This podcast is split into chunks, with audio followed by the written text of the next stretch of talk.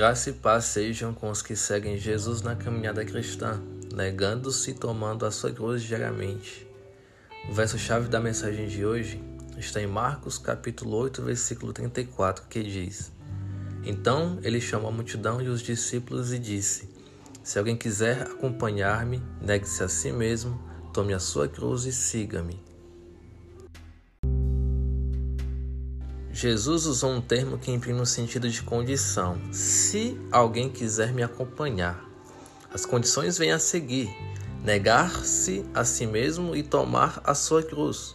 Portanto, o seguidor de Jesus não é aquele que diz segui-lo, mas somente aquele que aceitou a condição imposta por ele de negar a sua vontade pessoal para fazer a de Deus e tomar a sua cruz, as suas lutas, as suas vergonhas, os seus erros todos os dias.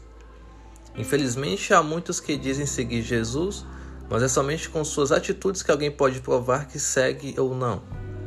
Lógico que não podemos julgar a fé e a caminhada com Cristo o coração de ninguém.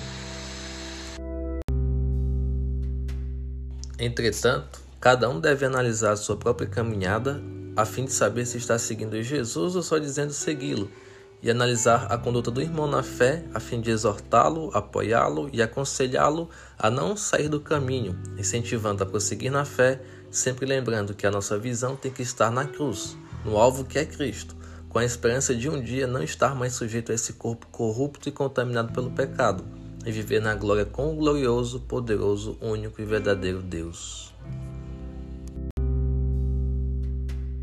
Pai, Sonda o nosso coração e veja se há em nós alguma mentira, algum engano, e nos mostre no que temos que mudar, a fim de que realmente possamos negar a nós mesmos e tomar a nossa cruz diariamente, pois essas são as condições para te seguir.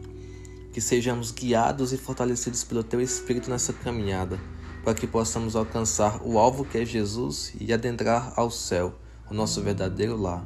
Em nome de Jesus, amém.